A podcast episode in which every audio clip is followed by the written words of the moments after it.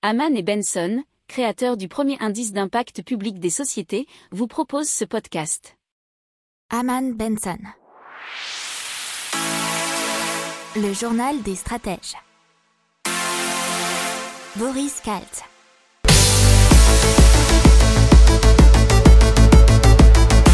Bonjour et bienvenue dans le journal des stratèges pour l'actualité économique, impact et technologique de la semaine du 25 au 29 janvier 2021. Vous allez retrouver ici l'intégrale de la semaine de nos news, de nos actualités. Je vous souhaite une excellente écoute. Allez, on continue avec euh, notre interrogation 2021. Est-ce l'année des zombies? Et ça, cette question a été posée par Agnès Benassi-Kéré, qui est, vous le savez sans doute, la chef économiste du Trésor. Et donc qui a pour mission de suivre la conjoncture économique et de conseiller le gouvernement. Donc qu'est-ce que c'est qu'un zombie? Alors au sens de Bercy, c'est une entreprise morte-vivante qui n'a que très peu d'activité et survit grâce aux aides financières. Au sens de l'OCDE, c'est un petit peu différent puisque c'est une entreprise d'au moins 10 ans d'âge dont les résultats annuels ne permettent pas de financer les intérêts de ses emprunts. Et donc par ricochet, son endettement explose et ses investissements se tarissent. On continue avec les procédures collectives puisqu'il y en a eu, et vous le savez, si vous écoutez euh, notre podcast et que vous lisez notre revue de presse ou l'un ou l'autre, vous savez que le nombre de procédures collectives en 2020 ont diminué de 40%. Et ça, puisqu'on a maintenu en vie artificiellement des secteurs d'activité qui en avaient besoin à cause de la, de la pandémie. Pardon. Et la Banque de France estime que l'endettement des entreprises a gonflé de 174,5 milliards d'euros de février à septembre 2020, dont 120,7 milliards d'euros de prêts garantis par l'État. Et donc euh, quasiment les trois quarts. Donc ces prêts garantis par l'État sont les responsables de l'augmentation de, de ces dettes des entreprises. Alors le prêt garanti par l'État a beau être un prêt flexible, c'est une dette qu'elles devront un jour rembourser, souligne Agnès Benassi-Kéré. Alors je vais reprendre un, chiffre qu'on vous a déjà donné la semaine dernière, c'est 5 entre 5 et 10% des 638 000 entreprises qui ont souscrit un plan garanti par l'État pourraient ne pas être en mesure d'honorer ce crédit, selon Philippe Brassac, qui est le président de la Fédération bancaire française. Et euh, même vous avez 52% euh, des chefs d'entreprise qui estiment qu'ils ne pourront pas s'acquitter de leurs dettes de prêts garantis par l'État. Et ça, ce sont euh, un sondage de la CPME qui vous le donne. Allez, un petit chiffre, enfin un petit, un énorme chiffre. 163 milliards et c'est 163 milliards de dollars d'investissement étrangers en Chine en 2020. C'est une augmentation de 4% sur l'année alors que les États-Unis les ont vus baisser de 49%. La Banque de France qui a effectué une première opération en utilisant des euros numériques. L'expérience s'est déroulée le 17 décembre 2020 sur la plateforme Isness de la SETL et a nécessité la participation de plusieurs institutions financières qui étaient Citi, KCIS, Groupama, OFI et DXC.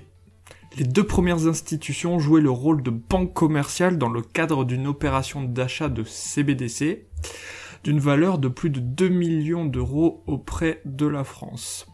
Cette dernière s'est assurée de la fiabilité de ses contrats intelligents pour émettre et contrôler la, la circulation d'une CBDC. Les smart contracts ont pu fournir la preuve que les fonds avaient été réellement virés vers les comptes des banques commerciales.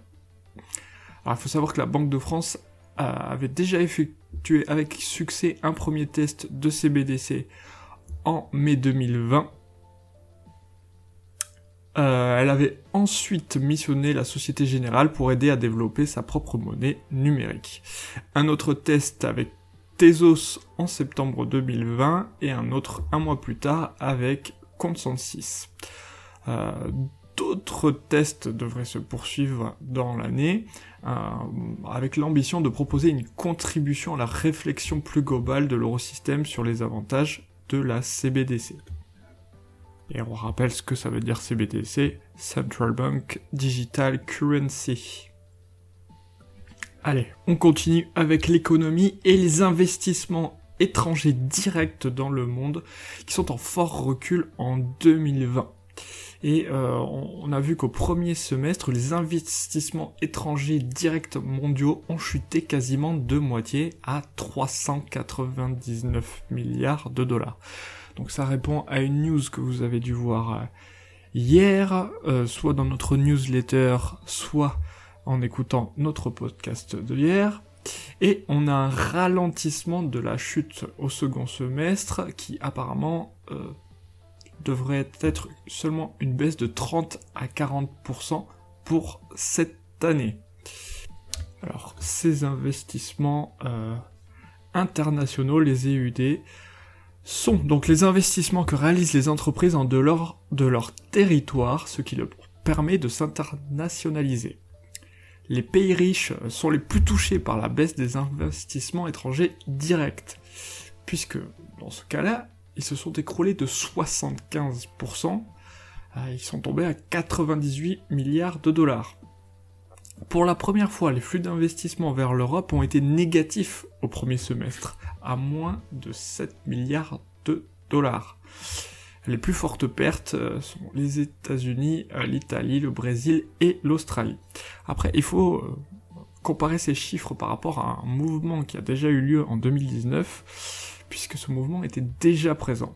Les IDE ont fondu de 20% en 2019 au premier semestre 2019 par rapport au second semestre de l'année précédente, donc 2018.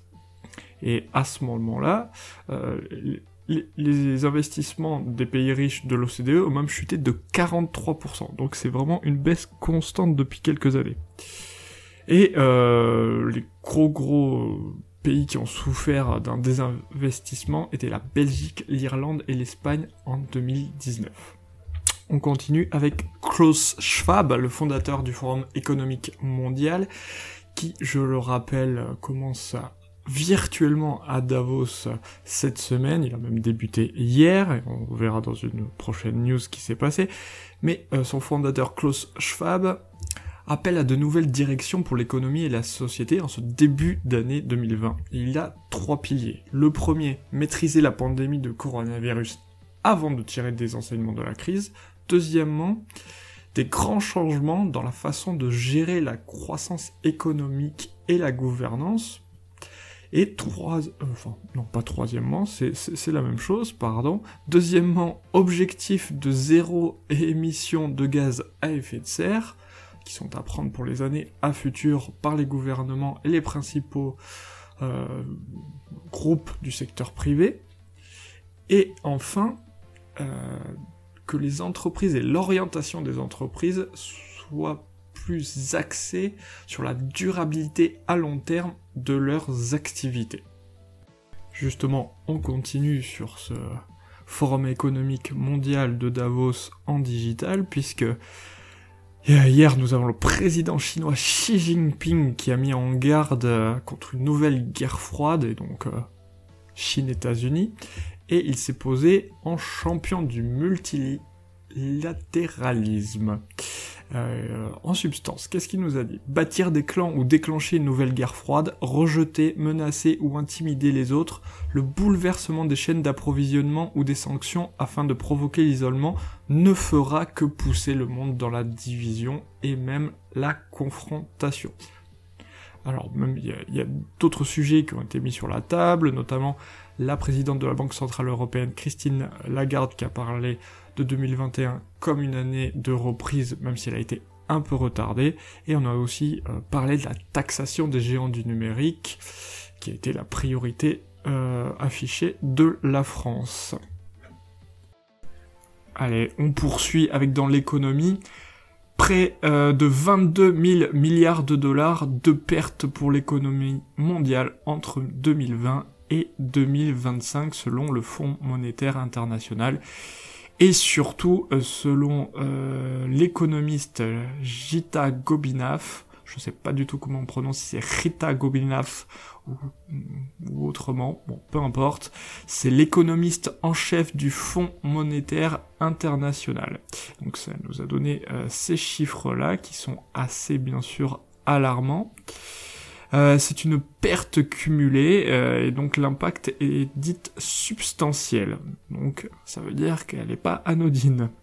Euh, le FMI avait déjà estimé à plus de 12 milliards de dollars les pertes cumulées pour l'économie mondiale pour 2020 et 2021 et donc ces pertes cumulées vont se poursuivre. Alors à noter, ce qui est super intéressant, c'est que le fardeau de la crise est supporté de manière disproportionnée. Puisque ce sont surtout les personnes les moins qualifiées, les femmes et les jeunes, qui en subissent les conséquences, et donc c'est eux qu'il va falloir aider en priorité. continue avec euh, cette news venant d'Allemagne, puisque Berlin envisage de réduire à presque néant, et je cite le ministre de l'Intérieur allemand, le trafic international destination de son territoire. Et euh, il a même ajouté que qu'il souhaitait le faire comme le fait actuellement Israël. Donc euh, bien entendu c'est pour lutter contre le Covid-19. Tous les vols internationaux entrants et sortants seront arrêtés. Et selon certains médias, la chancelière Angela Merkel a même évoqué l'éventualité d'un arrêt ou d'une forte réduction du trafic aérien international lors d'une réunion à huis clos avec ses députés. Donc, ce qui aura pour conséquence, bien entendu, de faire baisser le CO2.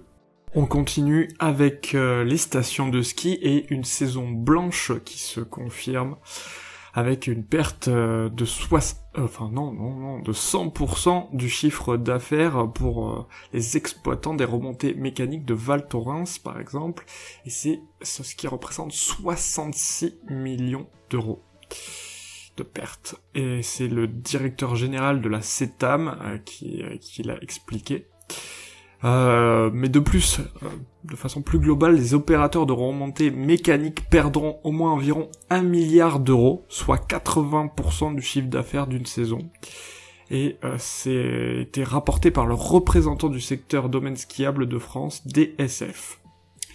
Euh, de plus, euh, on va rester dans les chiffres, Pascal Jallet, délégué général du syndicat national des résidences de tourisme, considère qu'une saison perdue représenterait environ 700 millions d'euros de manque à gagner pour son secteur. Et notamment, il faut savoir que dans la station savoyarde de Val Thorens, l'absence de touristes étrangers, ça représente 70% de sa clientèle. Allez, on continue avec euh, l'OFCE qui incite la France à s'endetter davantage. Alors l'OFCE, l'Observatoire français des conjonctures économiques, assure que la baisse des taux laisse à la France une grande marge de manœuvre pour emprunter davantage sans faire peser de risques sur les finances publiques. Pourquoi il dit ça? Il parle d'un coût de la dette qui baisse euh, d'année en année puisqu'il était de 3,5% du PIB en 2016, 1,4% en 2019 et il devrait baisser à 1% en 2022.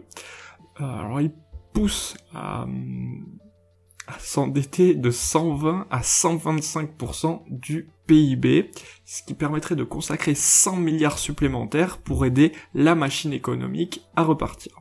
Toutefois, c'est ça qui est intéressant, c'est euh, que cette dette et donc ces investissements supplémentaires devraient être soigneusement ciblés pour surtout ne pas couvrir des dépenses récurrentes au financer des baisses d'impôts, c'est-à-dire pour des dépenses d'investissement qui vont vous rapporter plus tard.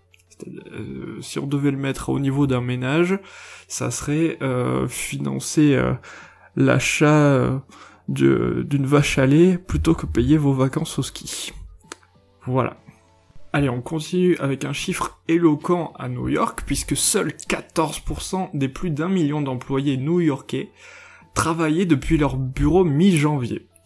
Et euh, près de 80% des employés interrogés dans une enquête publiée sur PricewaterhouseCoopers, PwC, voyaient le travail à distance comme une bonne chose, mais 87% considéraient néanmoins leur bureau important pour travailler en équipe et surtout nouer des liens, euh, ce qu'ils ne peuvent pas faire apparemment en visioconférence, ou du moins que c'est moins efficace. Pour autant, Rares sont les employés qui voudraient revenir travailler du lundi au vendredi, du matin au soir. Ils préféreraient un modèle hybride avec 2-3 jours de travail à domicile et 2-3 jours au bureau. Allez, on démarre tout de suite avec euh, l'affaire GameStop. Et donc, en substance, qu'est-ce qui s'est passé? En quelques séances, l'action des magasins de jeux vidéo GameStop a grimpé à un rythme ahurissant et c'est une, une ascension pardon, qui a été nourrie par un groupe de boursicoteurs en croisade contre l'establishment. Alors, il faut savoir qu'en raison de ces difficultés financières, le titre du groupe, donc GameStop, est l'un des plus ciblés à Wall Street par la vente à découvert, ce qu'on appelle aussi shorter les actions, donc du shortage. Alors, qu'est-ce que c'est que cette pratique? C'est très commun malheureusement euh, par les grands fonds d'investissement et ça consiste à emprunter puis vendre des actions en anticipant une chute de leur cours afin de les racheter moins cher à une date ultérieure et d'engranger du coup un profit conséquent. Mais donc un groupe euh, ce qu'on appelle les boursicoteurs, euh, avides de paris financiers donc sur Reddit. Reddit, si vous connaissez pas, c'est une sorte de forum sur Internet qui regroupe des millions d'utilisateurs euh, dans le monde sur des sujets divers et variés. Ils se sont mis en tête de donner à torse assez grand nom de la finance en achetant massivement le titre de GameStop, GameStop pour en faire gonfler le prix. Et donc, sur le forum Wall Street Bets, donc de Reddit, il y a 3 millions d'abonnés. il faut savoir que leur stratégie a quand même sacrément fonctionné, puisque vendredi dernier, donc il y a maintenant une semaine, euh, le, titre a, décollé de 50%. Et donc face à une brusque hausse, la plupart des fonds qui avaient parié à la baisse sur, euh, sur GameStop se sont vus contraints de racheter le titre pour limiter leurs pertes, provoquant un, ce qu'on appelle un short squeeze ou liquidation forcée qui a fait davantage grimper l'action. Et ainsi, GameStop est monté 18% lundi, 93 mardi et 135% mercredi. Donc les membres de Wall Street Bets ont exulté, des, médias américains ont parlé d'une rébellion contre le système. il faut savoir qu'ils se sont aussi tournés vers d'autres entreprises, euh, AMC, donc chaîne de cinéma, plus 301%, et BlackBerry, plus 33%, et pareil, euh, j'ai vu aujourd'hui American Airlines aussi. Allez, on continue dans l'économie. Et la France et le PIB euh, qui s'est contracté de 8,3% en 2020 par rapport à la moyenne de 2019. Alors contracté, hein, c'est une baisse donc c'est négatif malheureusement. Euh, au cours du seul quatrième trimestre, le PIB a reculé de 1,3%. Et surtout la consommation des ménages pour le même quatrième trimestre s'est repliée de 5,4%. Et il y a aussi des chiffres plus positifs puisque l'investissement des entreprises a augmenté 2,4% alors que le commerce extérieur euh, a augmenté de 0,9 points. Allez, on continue avec le télétravail en France qui est légèrement à la baisse selon une euh, étude de Harris Interactive pour le ministère du Travail. Plus de 6 salariés sur 10 en télétravail à 100% depuis novembre souhaitent revenir dans l'entreprise au moins une fois par semaine, c'est ce qu'annonçait pourtant la ministre du Travail, mais seulement selon cette dernière étude, 32% des salariés à 100% en télétravail ont finalement demandé de retourner un jour au bureau à leur employeur, principalement les moins de 35 ans, qui représentent 50%, et surtout 43% ce sont les salariés vivant en Ile-de-France. Euh, le télétravail c'était en moyenne 3,7 jours, euh, c'est ça, par semaine à la mi-décembre, alors que maintenant c'est 3,5, donc vous voyez l'érosion.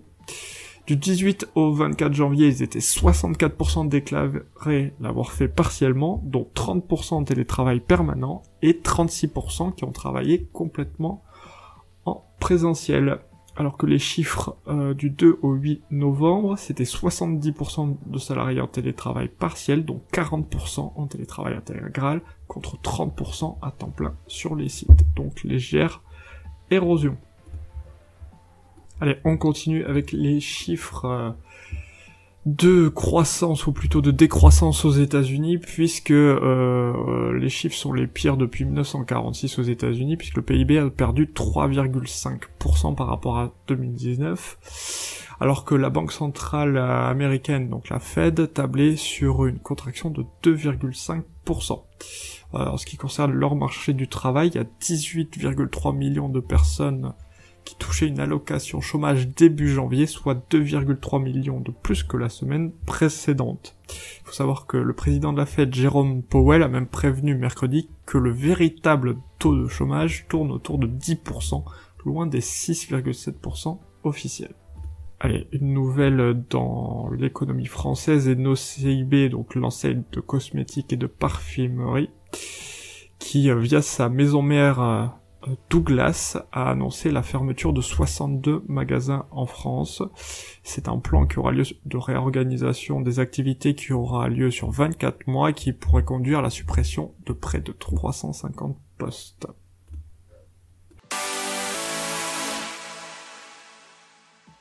Allez, c'est parti avec Green Tech Innovation le lampadaire qui efface les factures d'électricité. Alors c'est super intéressant puisque apparemment euh, il permet d'effacer totalement les factures d'électricité, voire même de générer de nouvelles rentrées d'argent.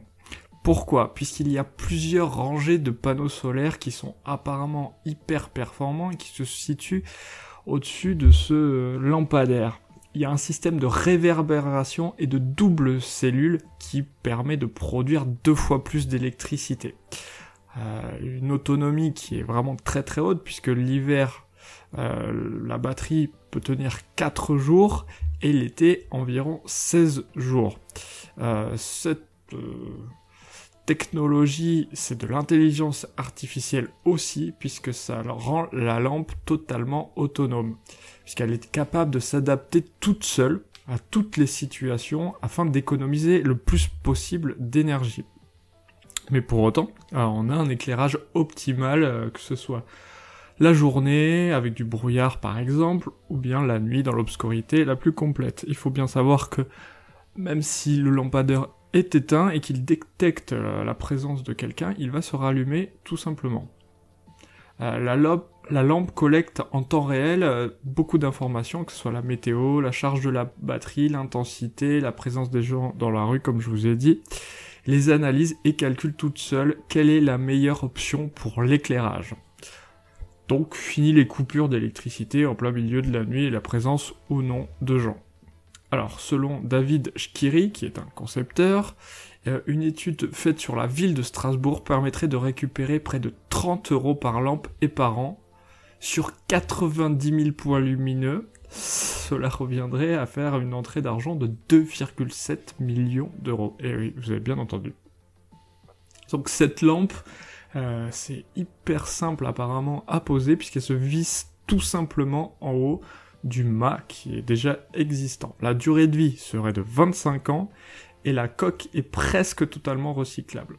Alors, euh, ça a quand même un coût, mais si vous voyez les rentrées potentielles d'argent, le coût est moindre puisque le prix évolue autour de 2000 euros.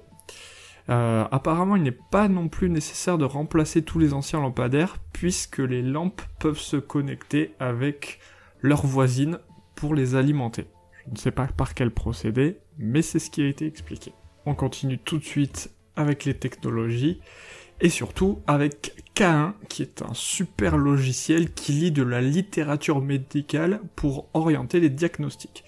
Et euh, c'est la start-up donc israélienne éponyme qui espère avec son logiciel basé sur l'IA euh, qui est destiné à faciliter la tâche des médecins, ne plus les confronter à d'énormes quantités de textes pour les aider dans leur diagnostic. Qu'est-ce que permet de faire ce logiciel? C'est de cartographier notamment 5 millions de relations entre les symptômes et les maladies, les résultats, les laboratoires, les complications et les facteurs de risque. Euh, K1 a apparemment aussi développé un moteur d'intelligence artificielle qui utilise le graphe de connaissances créé pour imiter la pensée d'un médecin. Il aide donc à établir leur diagnostic, les oriente vers une démarche recommandée et euh, les soutient avec des sources médicales. En plus de suggérer les maladies les plus probables, le logiciel propose un plan pour les euh, prochaines étapes, c'est-à-dire les meilleures questions à poser, les examens à effectuer, les travaux de laboratoire et d'imagerie supplémentaires qui sont nécessaires pour affiner le diagnostic.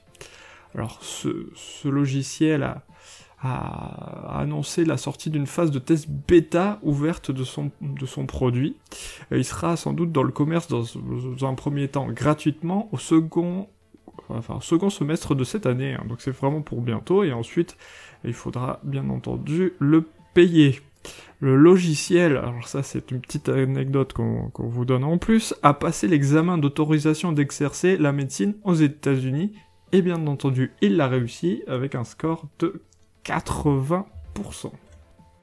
Allez, c'est parti, on démarre tout de suite avec la Banque de France qui a effectué une première opération en utilisant des euros numériques.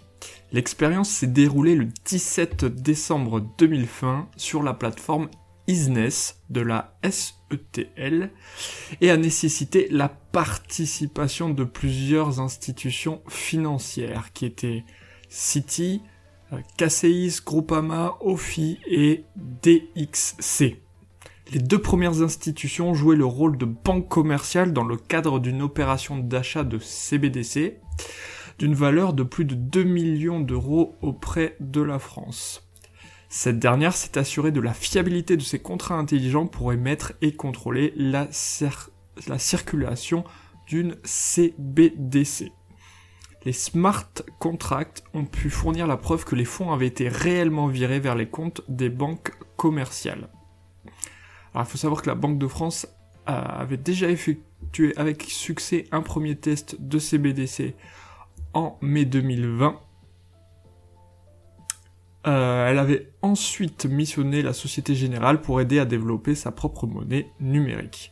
Un autre test avec Tezos en septembre 2020 et un autre un mois plus tard avec Consensus. Euh, D'autres tests devraient se poursuivre dans l'année euh, avec l'ambition de proposer une contribution à la réflexion plus globale de l'eurosystème sur les avantages de la CBDC. On continue tout de suite avec les technologies et surtout avec K1 qui est un super logiciel qui lit de la littérature médicale pour orienter les diagnostics. Et euh, c'est la start-up donc israélienne éponyme qui espère avec son logiciel basé sur l'IA euh, qui est destiné à faciliter la tâche des médecins, ne plus les confronter à d'énormes quantités de textes pour les aider dans leur diagnostic. Et Qu'est-ce que permet de faire ce logiciel C'est de cartographier notamment 5 millions de relations entre les symptômes et les maladies, les résultats, les laboratoires, les complications et les facteurs de risque. Euh, K1 a apparemment aussi développé un moteur d'intelligence artificielle qui utilise le graphe de connaissances créé pour imiter la pensée d'un médecin. Il aide donc à établir leur diagnostic, les oriente vers une démarche recommandée et euh, les soutient avec des sources médicales. En plus de suggérer les maladies les plus probables, le logiciel propose un plan pour les euh, prochaines étapes, c'est-à-dire les meilleures questions à poser, les examens à effectuer, les travaux de laboratoire et d'imagerie supplémentaires qui sont nécessaires pour affiner le diagnostic. Alors ce, logiciel a, annoncé la sortie d'une phase de test bêta ouverte de son, de son produit. Euh, il sera sans doute dans le commerce dans, un premier temps gratuitement, au second, enfin, second semestre de cette année. Hein. donc c'est vraiment pour bientôt. Et ensuite, il faudra bien entendu le payer. Le logiciel, alors ça c'est une petite anecdote qu'on vous donne en plus, a passé l'examen d'autorisation d'exercer la médecine aux États-Unis et bien entendu, il l'a réussi avec un score de 80%. Allez, on fait un léger et rapide topo sur les ordinateurs quantiques et surtout sur IBM qui en possède déjà des embryons. Et pourquoi on vous parle encore des ordinateurs quantiques? C'est puisque Macron, Emmanuel Macron, notre président, a annoncé cette semaine un plan d'1,8 milliard d'euros sur 5 ans pour le prochain quantique en France. Et on vous en a déjà parlé la semaine dernière. Euh, s'appuyer sur la physique de l'infiniment petit, c'est ce qu'on appelle la mécanique quantique. elle utilise des qubits, euh, qui est la capacité d'adresser des problèmes que les ordinateurs classiques ne savent pas adresser. Partout où il faudrait des dizaines ou des centaines d'heures de calcul, voire bien plus, euh, avec des machines traditionnelles, l'ordinateur quantique vous permet de le résoudre plus rapidement. Alors c'est une machine un peu particulière et un peu différente des ordinateurs que l'on connaît déjà, puisque ces fameux qubits doivent être isolés et refroidis à des températures proches du zéro absolu. Et donc les machines euh, d'IBM, hein, donc euh, ça c'est en substance un article que vous aviez euh, sur France TV Info et surtout que vous aviez dans notre newsletter à laquelle j'espère que vous vous êtes abonné. Vous pouvez le faire sur le site de Haman Benson Stratégie dans la rubrique média ou bien vous regardez dans la description de ce podcast, vous aurez le lien pour vous y abonner. Euh, les machines IBM sont refroidies à moins 273 degrés. Alors, euh, si je me souviens bien de ma physique, c'est bien ça. Le euh, zéro absolu, mais j'en suis pas certain à 100%. Alors cela ressemble à un gros ballon d'eau chaude à l'intérieur duquel se trouve toute l'électronique quantique. On en reparlera, à mon avis, très prochainement. Allez, on passe aux technologies et surtout à une nouvelle technologie disponible en France qui permet de payer avec du cash et le tout en ligne. Alors c'est pas si simple et ça existe déjà à l'étranger et aux États-Unis euh, par exemple avec Amazon. Ici c'est Brinks France qui va pouvoir le proposer avec Point Cash Service et donc payer un achat sur un en espèces chez un buraliste. donc avec des tabacs partenaires, pour l'instant il y en aura 1600, vous recevrez un code barre par mail, il suffit de le présenter avec sa carte d'identité au buraliste et de payer en espèces que vous devez et l'achat est réalisé. Ça a été certifié par l'autorité de contrôle prudentiel et de résolution, la CPR. Bien sûr, le paiement en espèces est plafonné à 1000 euros et le processus d'authentification est sécurisé. Alors, euh, ça a été fait normalement pour les gens qui voulaient pas trop payer sur internet avec une carte bleue, quelque chose comme ça. Alors ce qui est rigolo, c'est que au final, lors du premier achat, le consommateur est contraint d'envoyer un selfie et d'une photo de sa carte d'identité à la Brinks. Derrière, un système d'intelligence artificielle s'assurera de l'identité de l'acheteur. S'il est validé, il sera intégré dans une base de données de l'entreprise qui sera ainsi capable de dire qui tient les billets précise Patrick Lagarde, donc le, patron de Brinks France. Donc, pour éviter de payer en carte bleue sur internet, vous donnez vos informations à Brinks France. C'est assez ironique. Allez, on passe aux technologies et WhatsApp, qui risquerait une amende record. Et c'est l'Irlande qui envisagerait d'infliger euh, cette sanction allant de 30 à 50 millions d'euros contre WhatsApp. Euh, l'agence irlandaise de protection des données, qui a, bon, c'est l'équivalent de, hein, la CNIL française qu'on a, a décidé d'ouvrir euh, une procédure puisque le siège européen de WhatsApp s'y trouve en Irlande, puisque on le sait qu'il y a beaucoup de sièges de grandes sociétés euh, en Irlande. Pourquoi? Pour les impôts, pour éviter d'en payer le plus possible. Mais bon, au final, ça se retourne un petit peu contre eux, puisque l'Irlande, qui appartient toujours à l'Union européenne, euh, se fait un malin plaisir de les punir les uns après les autres, ou du moins de les attaquer et de les traîner en justice. Et euh, cette affaire est antérieure à la récente polémique euh, qu'on a tous entendue du partage des données des utilisateurs de WhatsApp avec Facebook. Le sujet est pourtant le même, c'est le manque de transparence du géant américain et la façon dont il a pioché dans les informations de la messagerie. Alors c'est assez rare que, les euh, nations s'attaquent à, ces groupes-là. Euh, la France, surtout pour des montants hein, euh, assez significatif. La France l'a fait récemment avec Google et une demande de 50 millions d'euros. Et on passe à la suite avec Résonance. Un téléviseur dépourvu de câbles.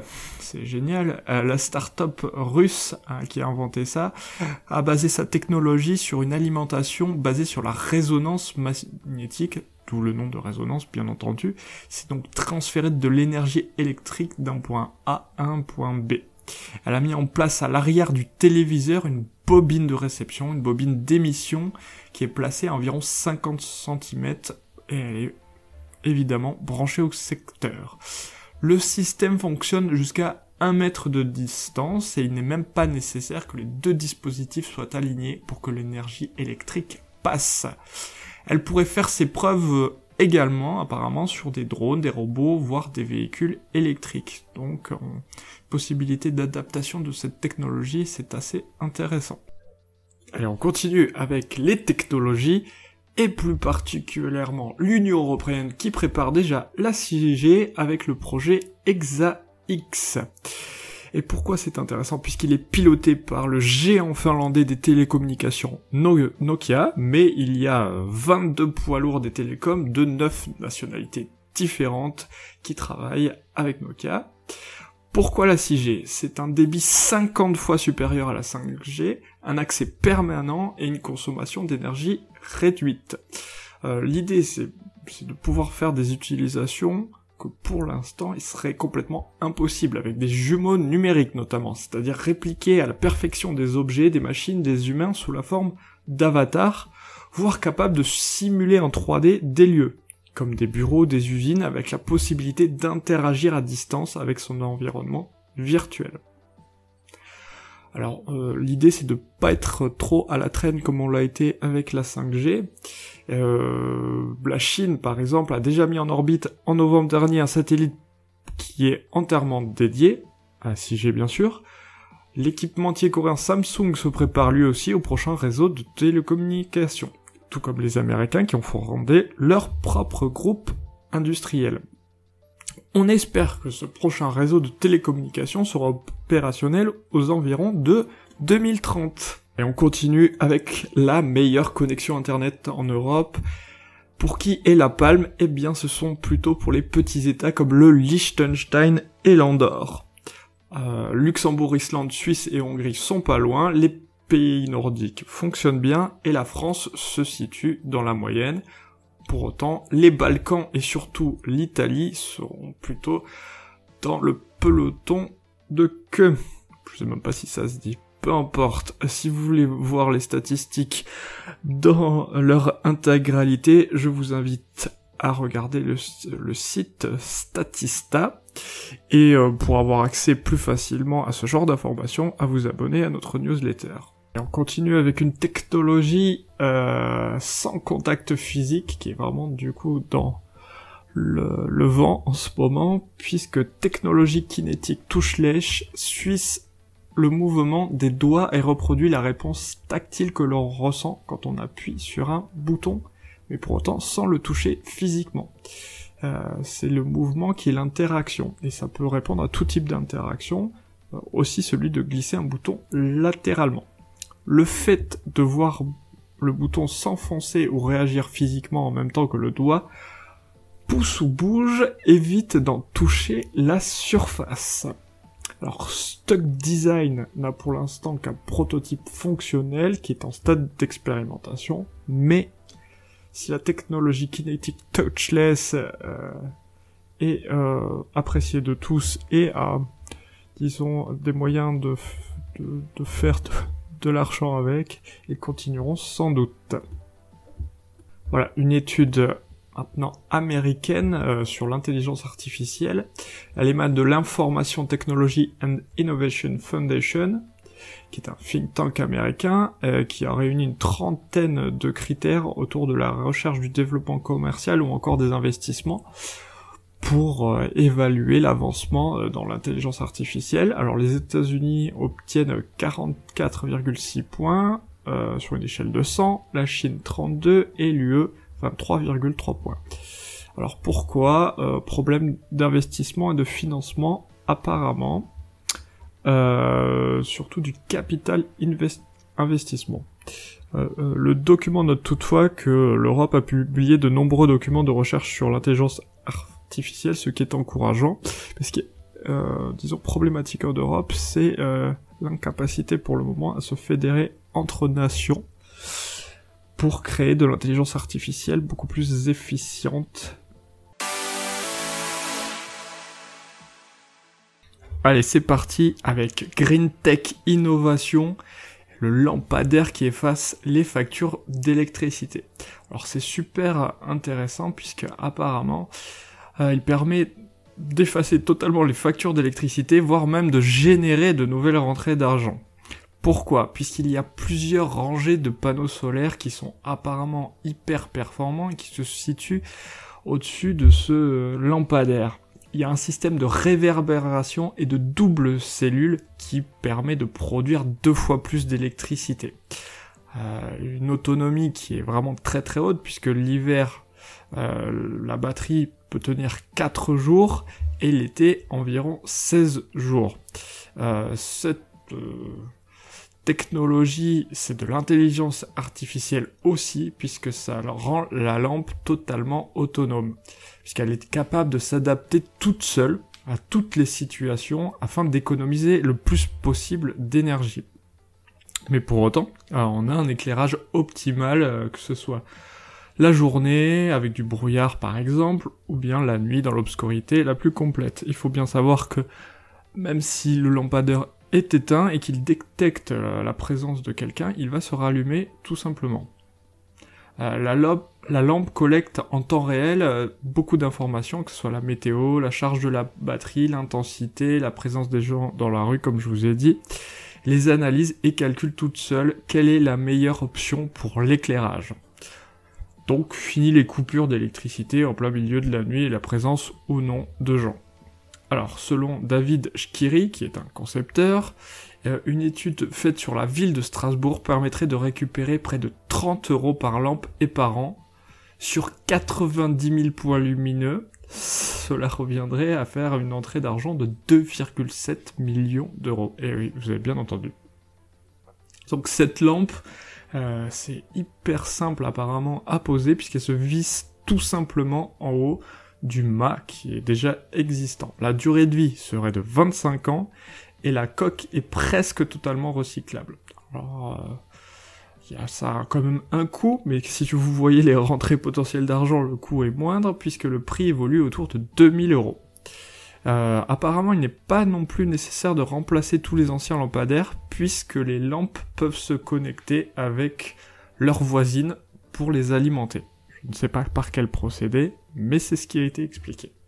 Dans l'impact environnemental, euh, on va vous parler très très vite de Boeing qui voudrait que ces avions volent au carburant durable d'ici 2030, voire 2050 euh, avec zéro émission carbone. Mais ça c'est différent. Et qu'est-ce que c'est? Des carburants durables, ils sont fabriqués à partir d'huile végétale, de graisse animale, de divers déchets de l'agriculture et des forêts, ainsi que des déchets domestiques non recyclables. Alors, il faut se souvenir qu'en 2018, un FedEx 777 Freighter est devenu le premier avion à voler sans carburant conventionnel dans le cadre du programme Boeing Eco Demonstrator. Et on continue et on passe à l'impact environnemental et une batterie à hydrogène, une solution plus verte pour stocker l'énergie solaire.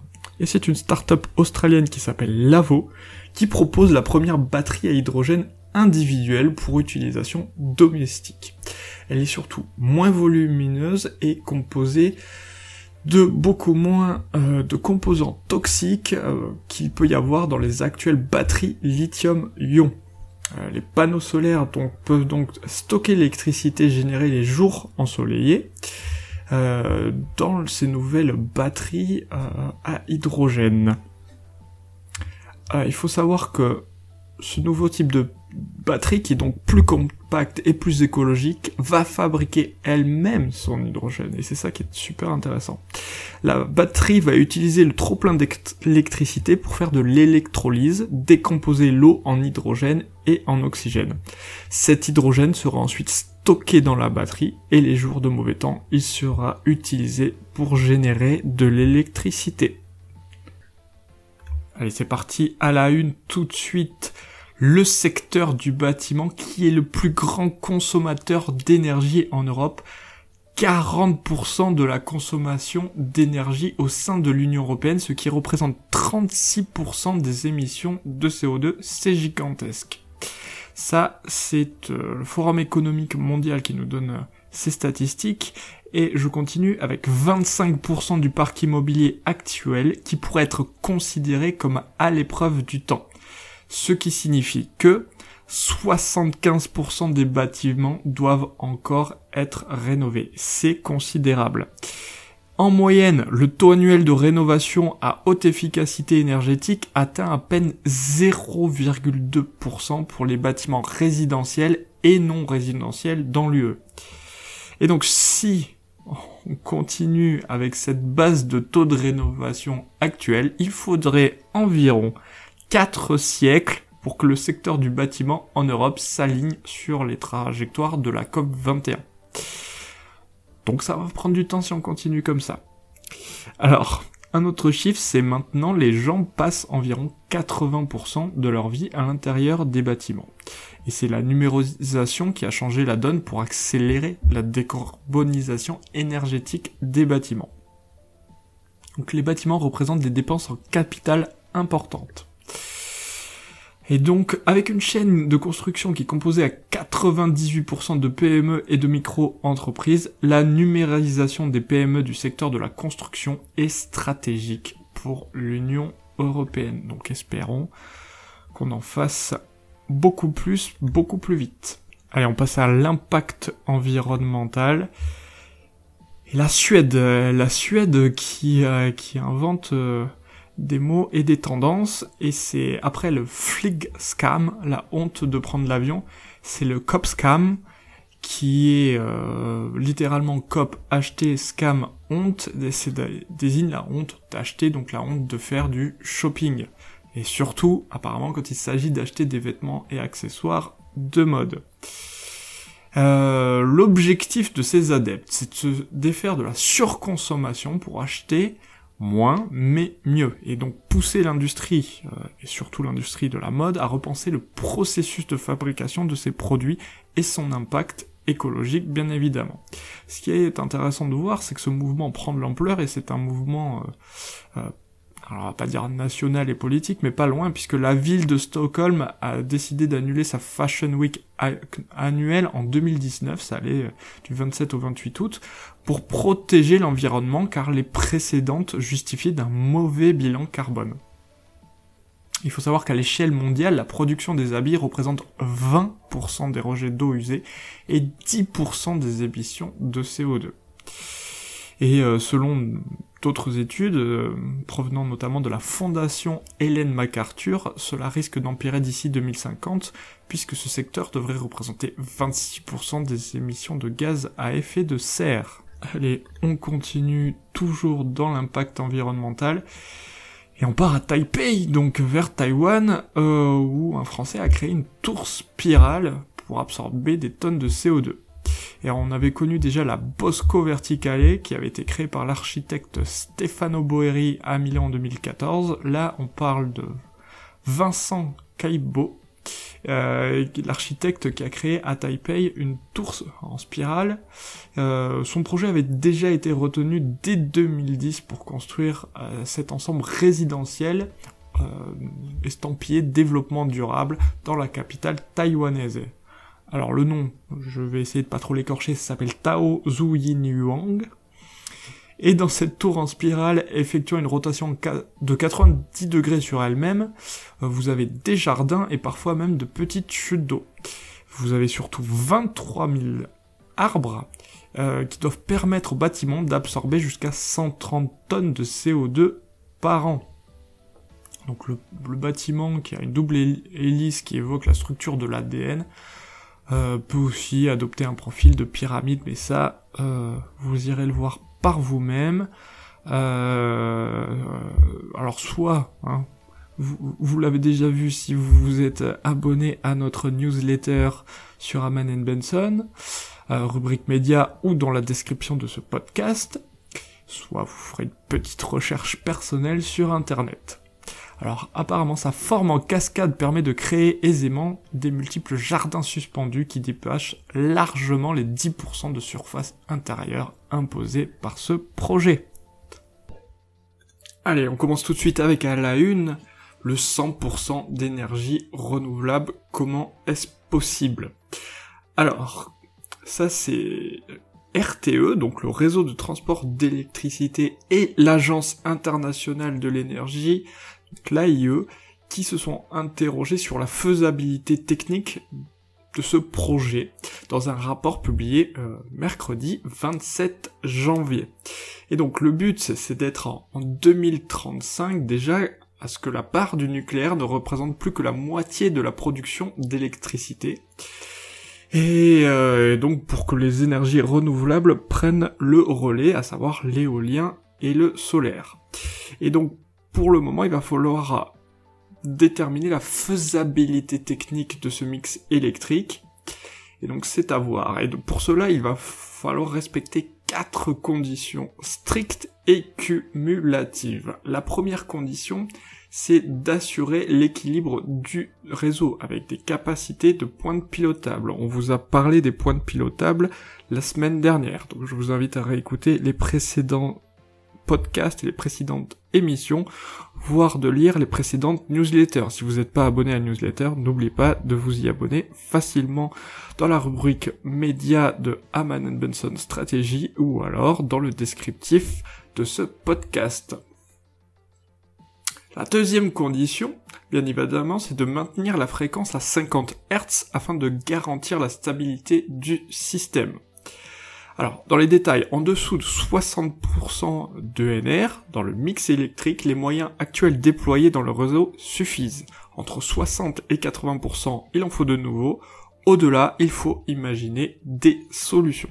La troisième condition, c'est de maintenir en permanence des capacités de stockage pour compenser les aléas en temps réel. Plus il y a de renouvelables, plus ces capacités doivent être importantes. Et à, savoir aussi en complément que RTE a besoin de plus d'informations sur le solaire disséminé. Disséminé, ce sont ceux qu'il y a sur les toits des gens, par exemple.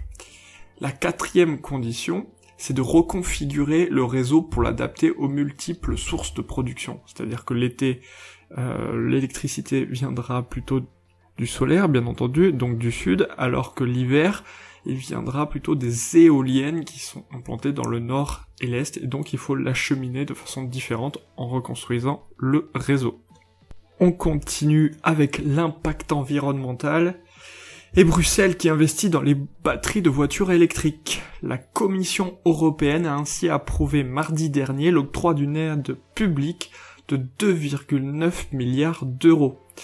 Nous ne sortirons pas de la crise actuelle en reconstruisant le monde tel qu'il était avant la pandémie, euh, nous a dit Margaret Vestager, commissaire européenne à la concurrence. Elle a continué, nous sommes face à un défi historique pour bâtir un monde plus vert, plus digital et plus résilient. Et pour lutter contre le réchauffement climatique, nous devons repenser notre rapport à l'énergie, repenser notre manière de nous chauffer, de voyager. Il faut savoir qu'à elle seule, une batterie représente un tiers de la valeur d'une voiture électrique, mais surtout que ces batteries électriques rentrent dans un plan plus global de verdir, c'est le Green Deal européen. Pour approfondir ces sujets, abonnez-vous à la newsletter de Haman et Benson et écoutez nos autres podcasts que vous retrouverez dans les notes de l'émission ou sur notre site internet.